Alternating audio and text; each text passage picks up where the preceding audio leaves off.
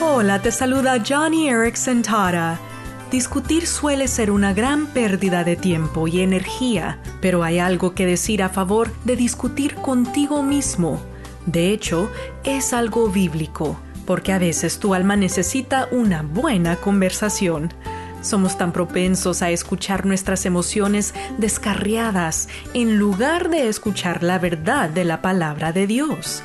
Pero cuando tus sentimientos contradicen las verdades de Dios, tenemos que pausar y llamarle la atención a nuestros pensamientos y emociones. Es lo que hizo David en el Salmo 42, cuando dijo, ¿Por qué te abates, alma mía?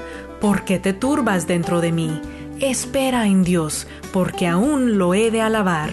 Así que hoy sigue el ejemplo de David, háblale a tu alma y alinea tus pensamientos con la palabra de Dios.